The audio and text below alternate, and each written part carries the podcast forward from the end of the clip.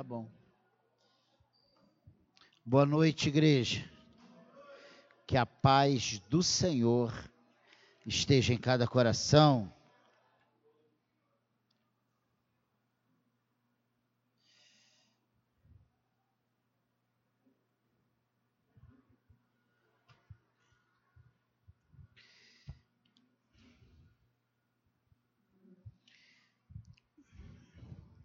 Assim como foi pela manhã,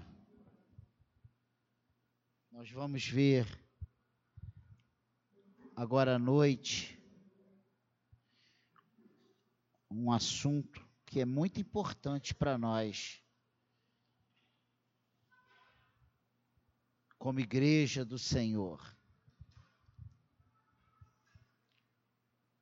E eu não tenho, não trouxe um texto de abertura mas nós vamos falar de um assunto: por que o perdão não vem?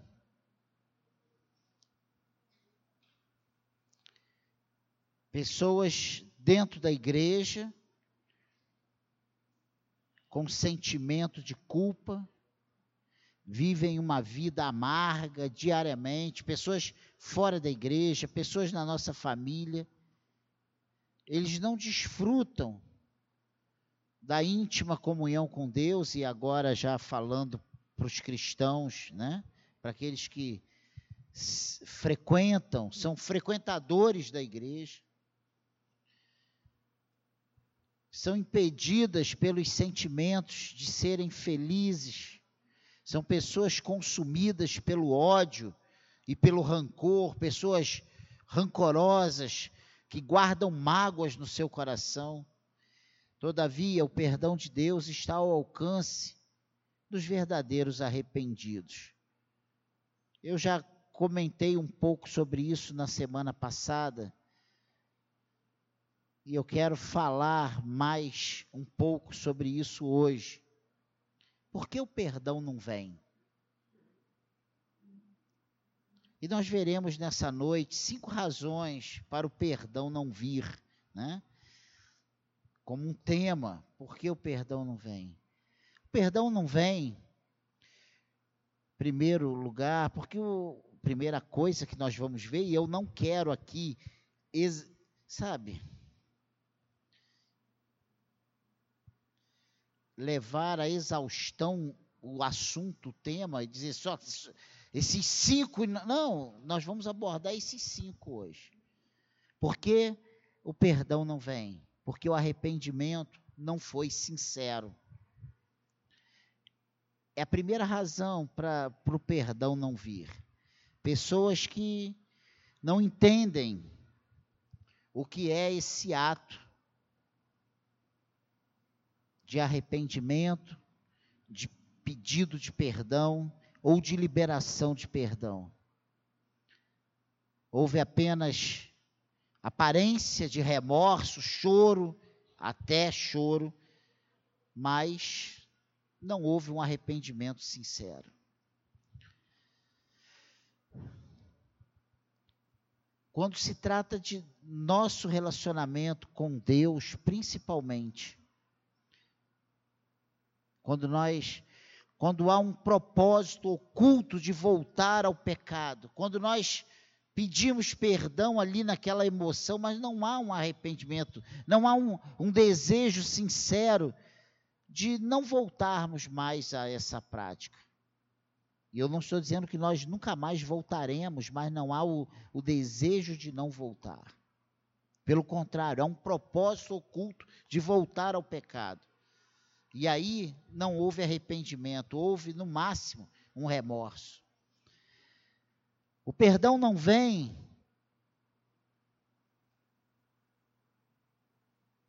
porque não se entendeu o quanto a iniquidade desonra a Deus. E aí eu quero ir na primeira leitura hoje. Isaías, capítulo 59, versos 1 e 2. Isaías 59, versos 1 e 2.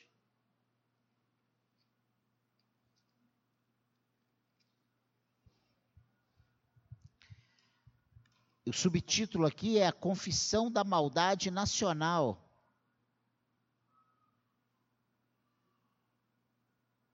E olha como é que começa esse versículo, esse capítulo 59, esse versículo 1. Eis que a mão do Senhor não está encolhida, para que não possa salvar, nem surdo o seu ouvido, para não poder ouvir mas as vossas iniquidades fazem separação entre vós e o vosso Deus, e os vossos pecados encobrem o seu rosto de vós, para que não, para que vos não ouça. Olha que coisa interessante.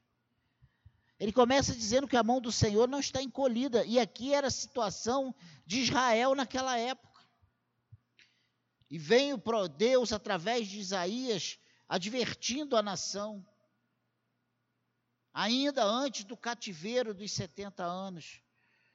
Eis que a mão do Senhor não está encolhida para que não possa salvar, nem surdo o seu ouvido para não poder ouvir, mas vo as vossas iniquidades fazem separação entre vós e o vosso Deus, e os vossos pecados encobrem o seu rosto de vós, para que, não, para que vos não ouça.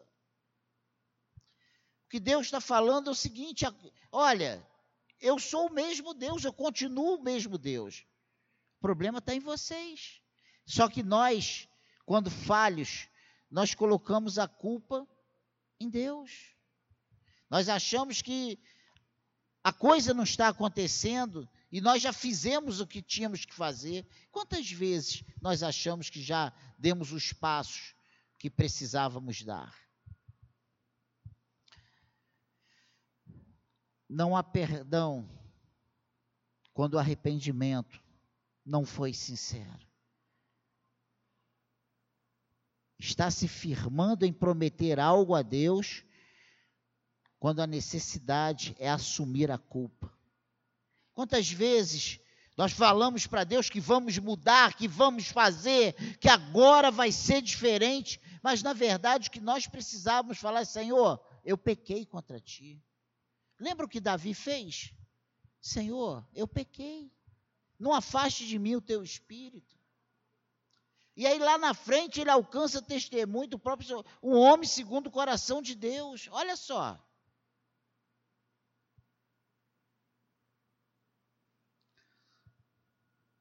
E essa história não é de hoje, não é, não é um mal do século 21, da pós-modernidade, é um mal do povo de Deus ao longo da história. Sempre foi assim, desde lá do Egito que a coisa é assim.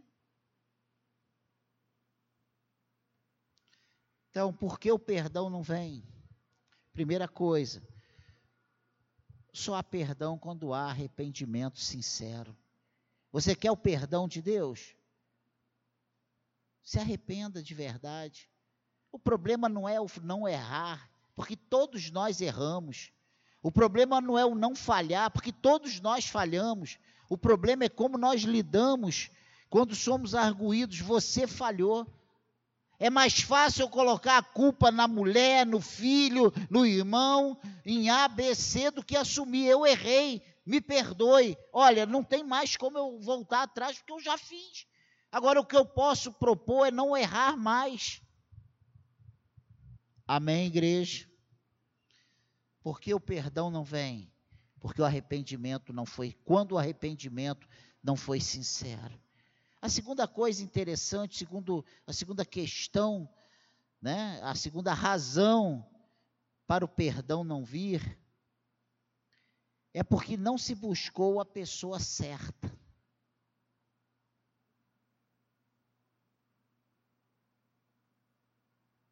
Quem perdoa pecados é unicamente Deus.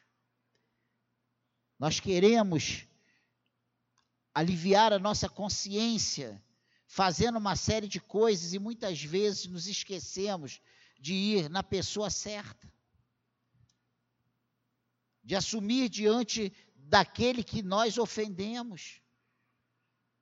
E acredite, os nossos pecados ofendem primeiramente a Deus. Essa é a realidade.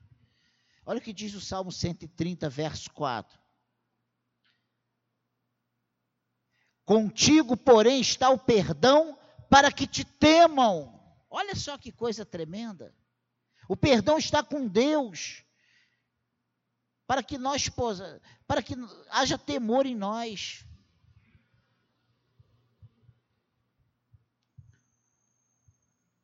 Precisamos buscar a pessoa certa. O jejum não perdoa pecados, nós queremos perdão jejuando apenas. Isso é só um ritual, não vai não vai perdoar pecados. Precisamos do jejum sim, se vier acompanhado de arrependimento, de confissão, de assumir o nosso, o nosso, a nossa culpa.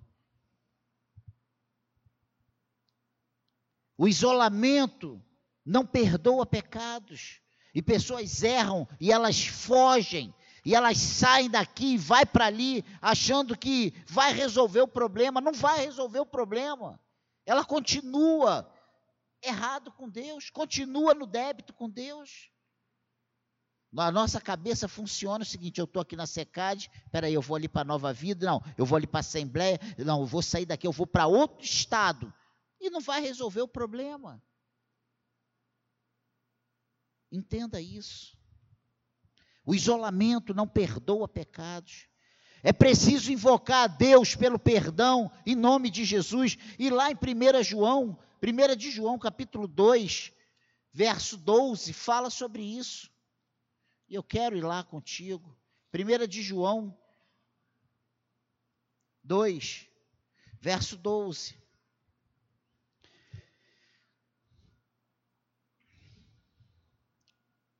Filhinhos, e aqui o subtítulo: A vitória sobre o maligno. Filhinhos, eu vos escrevo porque os vossos pecados são perdoados por causa do seu nome. Meu Deus. Meu Deus. É por causa do nome de Jesus. Quando você quiser acertar algo, acerte com o Senhor. Primeiro lugar, assuma e, e se confesse. Peça a Ele perdão. Só Jesus Cristo pode perdoar pecados. Só Jesus perdoa pecados.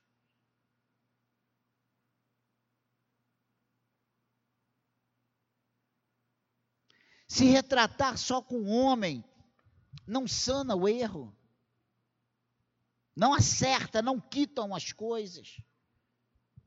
E nós nos preocupamos muito mais em ficar bem na fita com aquele que nós vemos do que ficar na fita, bem na fita com Deus. Essa é a realidade.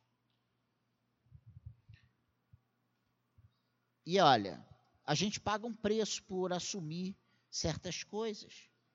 Existe um preço. Todos os erros nossos existem uma consequência. Não adianta você achar que vai fazer, vai acontecer e vai sair impune, porque não vai sair impune. O que plantamos, colhemos. Se você acompanhar ao longo da história bíblica, todos os grandes homens, eles falharam e todas as falhas trouxeram sérias consequências para suas vidas, perdas irreparáveis, perdas de filhos, de famílias, perdas de autoridade, perdas na sua moral, na sua dignidade, todos eles tiveram perdas. Isso, isso é fato. Olha o que diz Mateus 27, versículos 3 a 5. Então Judas, o que traiu, vendo que Jesus fora condenado, tocado de remorso, devolveu as 30 moedas de prata aos principais sacerdotes e aos anciãos, dizendo: Pequei, traindo sangue. Olha, aos anciões, anciãos dizendo. Ele falou isso para os anciãos. Ele não falou isso para Deus. Pequei traindo sangue inocente. Eles, porém, responderam: Que nos importa? Isso é contigo. Então Judas, atirando para o santuário as moedas de prata, retirou-se e foi enforcar-se. Olha que coisa. Ele tentou resolver, vou resolver, vou dar um jeito, vou acabar. E, e, nós temos essa, esse lado aí, né? Entre aspas, suicídio. Vou resolver. E a gente sai metendo os pés pelas mãos e, e cada decisão pior que a outra.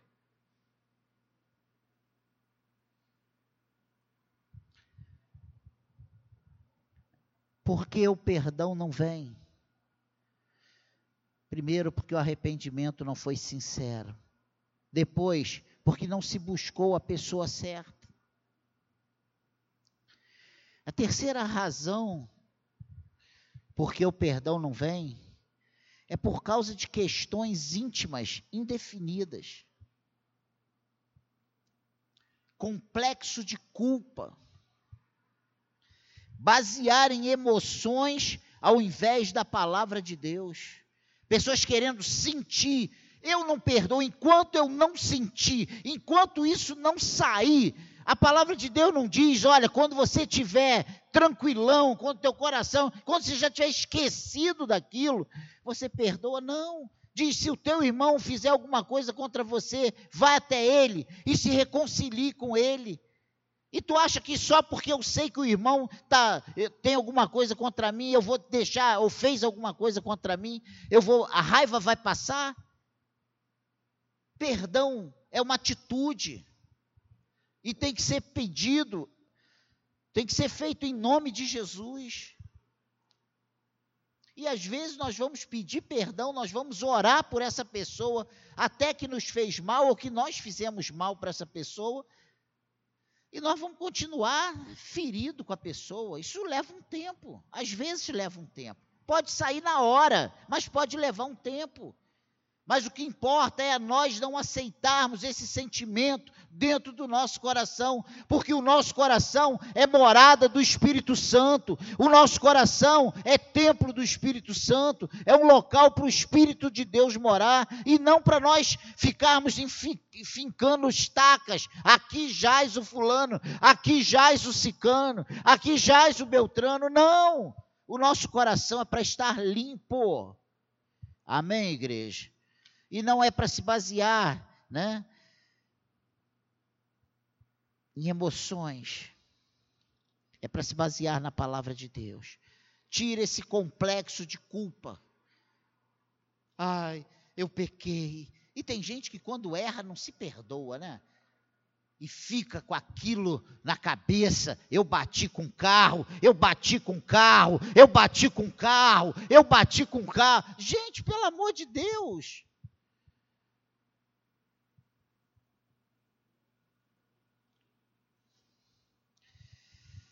Perdão não vem, irmãos, por causa dessas questões íntimas que precisam ser tratadas no nosso coração. E eu estou só brincando. Por não querer perdoar alguém que nos ofendeu. Ah, não! Ele que errou, não fui eu que errei com ele, foi ele que errou comigo. Eu não vou lá, não. Ele que tem que vir aqui. Se, se ele que. Se ele, ah, eu não fiz nada. A minha consciência está limpa. Está limpa, mas teu coração está machucado está limpa, mas você não tem nem mais coragem de orar a Deus porque você só sabe lembrar daquele irmão que te fez o mal. É verdade ou não é, gente? Olha o que diz Mateus 18,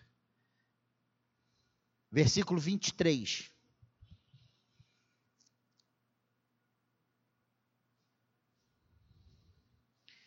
Jesus, ele traz uma parábola Sabemos que parábolas são histórias reais, numa linguagem que o povo daquela época poder, podia entender. Então Jesus falava por simbolismos, né? Ele queria falar uma história, então ele falava de algo que aquelas pessoas entendessem, fosse fácil de compreensão. Por isso ele diz: o reino dos céus é semelhante a um rei que resolveu ajustar conta com os seus servos. E passando a fazê-lo, trouxeram-lhe um que lhe devia dez mil talentos. Não tendo ele, porém, com que pagar, ordenou o Senhor que fosse vendido ele, a mulher, os filhos e tudo quanto possuía, e que a dívida fosse paga. Então o servo, prostrando-se, reverente, rogou: "Se paciente comigo, e tudo te pagarei." E o senhor daquele servo, compadecendo-se, mandou embora e perdoou-lhe a dívida. O que, que é perdoar a dívida? Hein? O que é perdoar a dívida? Perdoar a dívida é toda vez que acontecer qualquer coisinha. Mas você, em 1800, você fez. Isso é perdoar a dívida. Maridos, o que é perdoar dívida? Esposas, o que é perdoar dívidas? Mas você já fez, já aprontou com aquela, mas há 20 anos atrás. Perdoou, houve perdão ou não houve perdão? Olha o que, é que diz aqui. Perdoou-lhe a dívida. Versículo 28. Saindo, porém, aquele servo encontrou um dos seus conservos, que lhe devia 100 denários. Olha, ele teve, acabou de ter um perdão de 10 mil talentos. Ele agora encontra um cara que deve uma ninharia para ele.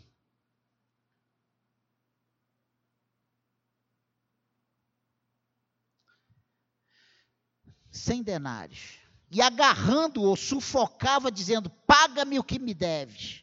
Então o seu conservo, caindo-lhe aos pés, lhe, implora, lhe implorava: Sê paciente comigo e te pagarei. Ele, entretanto, não quis, antes indo-se, o lançou indo-se o lançou na prisão até que saudasse a dívida. Vendo os seus companheiros o que se havia passado, entristeceram-se muito e foram relatar ao seu senhor tudo o que acontecera.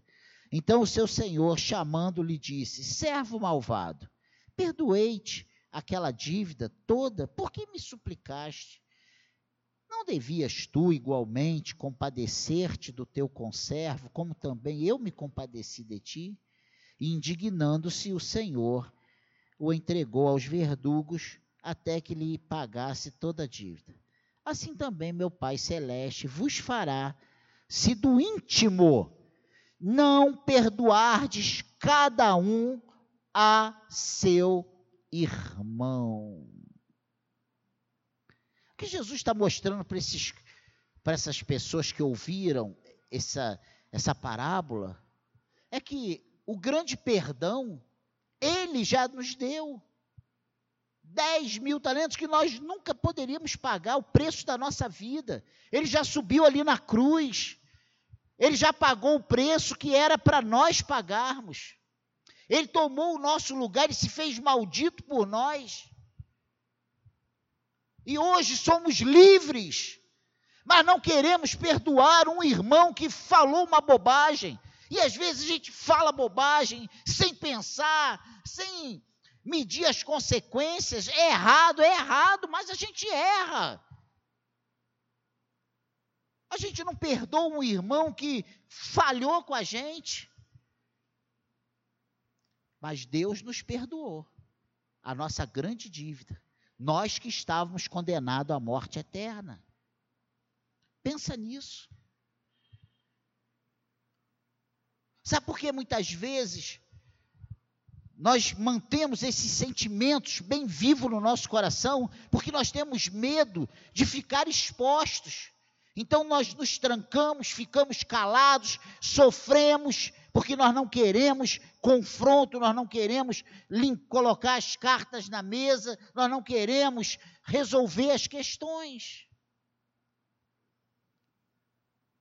Ou então, por causa do aspecto ou tamanho do pecado cometido, e nós muitas vezes erramos nisso, nós achamos que o nosso pecado é o super pecado, que Deus não vai nos perdoar. Ele não existe pecadinho nem pecadão para o Senhor, tudo é pecado e Ele é poderoso para perdoar, seja qual for o pecado. Amém, igreja? Então, não deixe que nenhuma questão íntima fique no teu coração Limpe o teu coração. Peça hoje o Espírito Santo para limpar teu coração. Senhor, eu quero sair daqui com meu coração limpo, zero a zero, contigo. Começa pedindo perdão ao Senhor. Se tiver oportunidade, se reconcilie com as pessoas que você está brigada. E eu não estou falando para você levar essa pessoa para voltar para dentro da tua casa. Eu estou falando para você não ter mágoa no teu coração. Deus não habita em coração cheio de mágoas. Tanto é que a palavra dele é repleta de, de temas, de assuntos referentes à, à liberação de perdão. Mesmo que nós não consigamos liberar esse perdão por nós mesmos, nós temos o Senhor para nos ajudar nessa questão. Ore ao Senhor, peça a Ele para limpar teu coração, peça a Ele para tirar essa tristeza, essa mágoa do teu coração. Amém, igreja? A quarta questão, por que o perdão não vem, é por falta de conhecer o sacrifício pelo pecado. Muitas vezes nós desconhecemos isso. Falamos e ouvimos tanto falar, mas nós não conhecemos isso na nossa prática, no nosso dia a dia. Nós nos esquecemos da oferta do Cordeiro que tira o pecado do mundo. Esquecemos disso. Nós não conhecemos, nós achamos que isso é muito legal, mas não é para nós. É para todos nós, sim.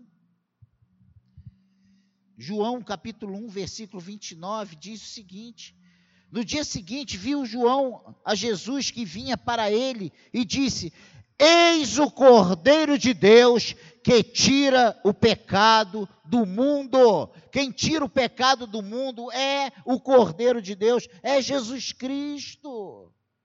Amém, igreja? É Jesus Cristo.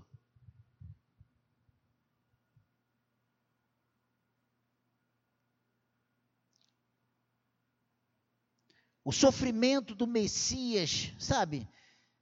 Pela humanidade, muitas vezes isso aí a gente nem lembra disso. Na hora ficamos tão indignados e nós nos esquecemos que somos crentes, nos esquecemos que somos membros de uma igreja, nos esquecemos que nós, nós temos pastores, que nós temos irmãos, que nós temos Jesus Cristo como nosso advogado, nós esquecemos de tudo, nós só queremos focar naquela pessoa e dizer que aquela pessoa não faz mais parte do nosso círculo, não faz mais parte da nossa comunhão, não faz mais parte do nosso convívio.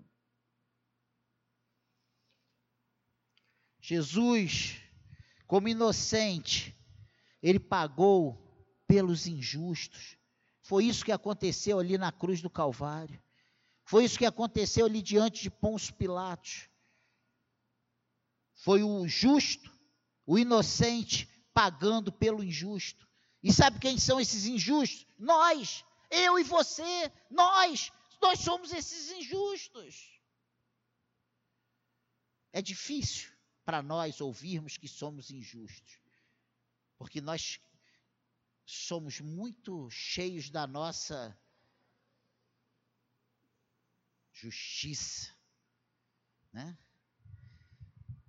cheios da nossa capacidade de ser bom. Se Jesus não deixou ser chamado de bom, imagina nós. Quem, sou, quem é Daniel para querer esse título de bom? Eu não sou bom. Bom é Jesus, bom é o Senhor, bom é Deus. Deus, ele aceitou o sacrifício de Cristo.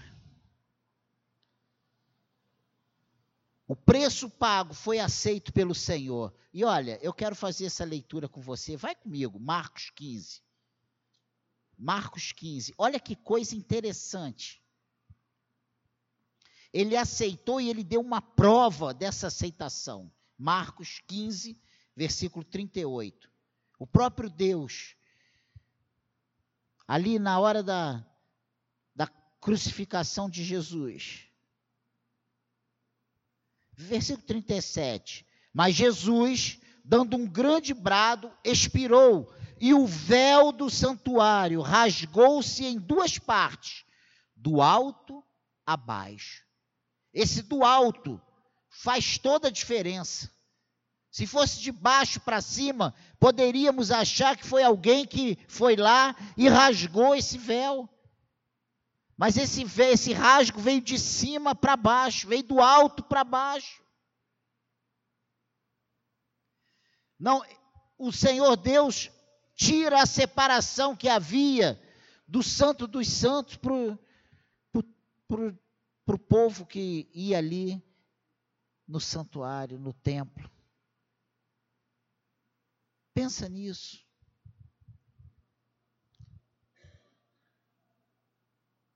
Busque essa liberação de perdão, conhecendo o poder perdoador do sacrifício de Jesus pelos nossos pecados. Ele é poderoso para perdoar, ele é poderoso para fazer muito mais na nossa vida do que pensamos, do que imaginamos. Amém, igreja? E por último, por que o perdão não vem?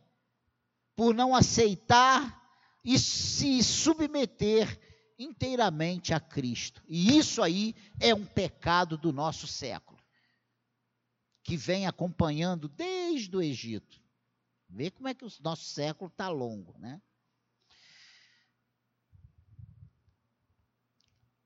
Nós aceitamos e nos submetemos em parte.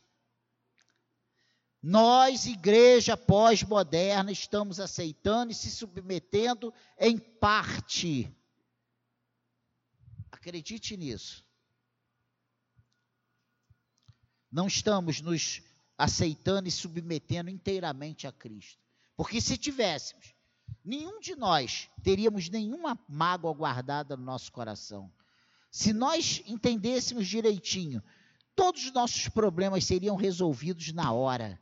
Não deixaríamos o sol se pôr sobre a nossa ira. Não deixaríamos nenhuma pestanazinha de dúvida que o fulano está com problema comigo, nós iríamos lá e falar assim, meu irmão, eu quero que você me perdoe, eu quero, eu acho que tem alguma coisa errada entre nós e eu quero te pedir perdão em nome de Jesus. Eu quero orar por você e eu quero sair daqui hoje zero a zero contigo em nome de Jesus. Nós não fazemos isso, sabe por quê? Nós não queremos ficar mal na fita. Nós não queremos, sabe, criar mal-estar. Nós não queremos, sabe, que as pessoas nos confronte com nada. Nós não estamos dispostos a nos aborrecer para obedecer ao Senhor. Como vamos obter a misericórdia de Deus? Nós aceitamos e nos submetemos em parte, e para termos o perdão do Senhor, para o perdão do Senhor ser uma realidade em nossas vidas, nós precisamos aceitar e submeter inteiramente a Cristo. Ele perdoa pecados. João capítulo 8, verso 11, fala sobre isso. Uma coisa muito interessante. João 8, 11. Respondeu-lhe ela: Ninguém, Senhor. Então lhe disse: Nem eu também, nem eu tampouco te condeno. Vá e não peques mais. Isso aqui é Jesus, quando ele levanta a cabeça depois de escrever na areia e diante daquela prostituta que queriam apedrejá-lo. É apedrejá-la, né? E trouxeram, eles souberam que Jesus estava ali naquela praia, e eles trouxeram aquela mulher adúltera para ser apedrejado, para testar Jesus. Eles queriam que Jesus sentenciasse aquela mulher. Mas Jesus falou: Olha, eu não vou fazer isso não. Quem não tiver pecado, atire a primeira pedra. E ele voltou a escrever. E do mais velho para o mais moço foi saindo um a um. E ele, quando levanta os olhos, ele só vê a mulher e ele pergunta: E aí, onde estão os seus acusadores? Não tenho mais. Ninguém te condenou, ninguém te apedrejou, não. Então nem eu. Vá e não peques mais. Amém, igreja? Vá e não peques mais. Jesus, ele intercedeu pelos pecadores. Ele é o mediador entre Deus e a humanidade. A Bíblia coloca ele dessa forma. Ele é. A palavra de Deus diz que ele é o nosso mediador. 1 Timóteo 2,5 fala sobre isso. Porquanto há um só Deus e um só mediador entre Deus e os homens, Cristo Jesus, homem. Nós temos um mediador, nós temos alguém que vai fazer esse meio de campo para nós e vai possibilitar que o nosso coração esteja limpo. Amém, igreja? Ele ora por sua igreja constantemente, ele está à direita do Pai, intercedendo por nós. Ainda hoje, ele é o nosso intercessor. Ainda hoje, ele intercede por mim e por você. E se estamos aqui hoje ouvindo sobre isso, é porque o Senhor tem tido misericórdia de nós. Há um porquê disso. Romanos, a última leitura que eu quero fazer hoje, Romanos 8, versículo 34. Quem os condenará?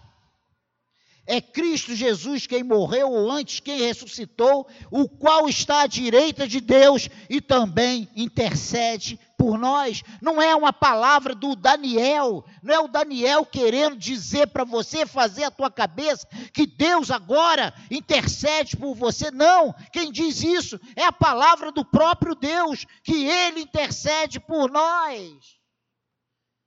Amém, igreja? Ele está à direita de Deus intercedendo por nós. Ninguém nos condenará, porque Cristo Jesus já morreu por nós, já nos perdoou, já ressuscitou e Ele está à direita do Pai e também intercede, ainda por hoje, por nós. Amém, igreja? A natureza da vida cristã não admite e nem tem prazer no pecado ou desobediência. Não tem. Para manter a vida espiritual em dia, é necessário ter joelhos no chão, os olhos na palavra de Deus e Jesus Cristo no coração. De outra forma, nós seremos qualquer coisa menos cristãos. Há perdão para os culpados, é só buscá-lo. Tem jeito para nós? Tem. Tem oportunidade para nós? Tem. Jesus quer fazer tudo novo na nossa vida? Claro que quer. E como quer. E quantas vezes nós, ele deixou isso escrito na própria palavra, dando exemplos. E um exemplo claro é a parábola do filho pródigo, né?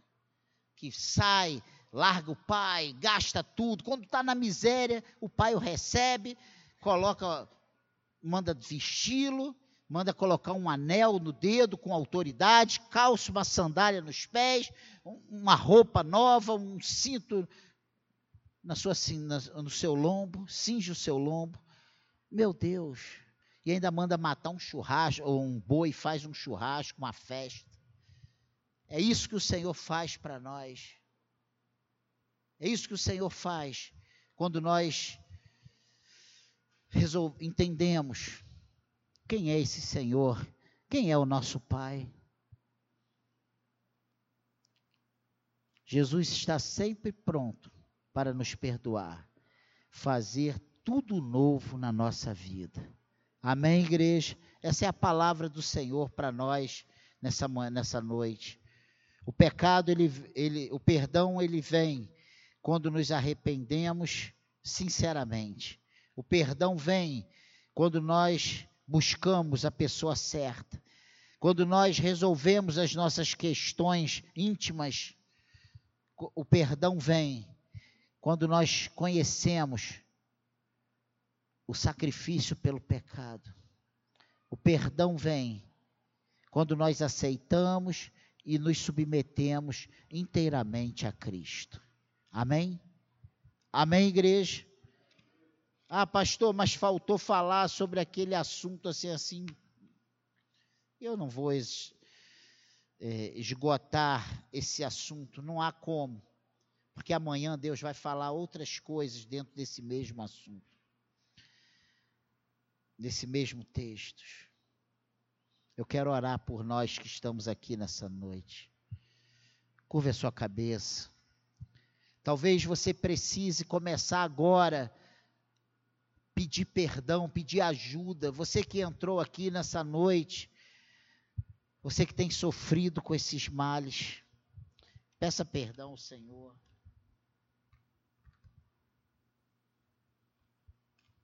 Peça ajuda ao Espírito Santo de Deus.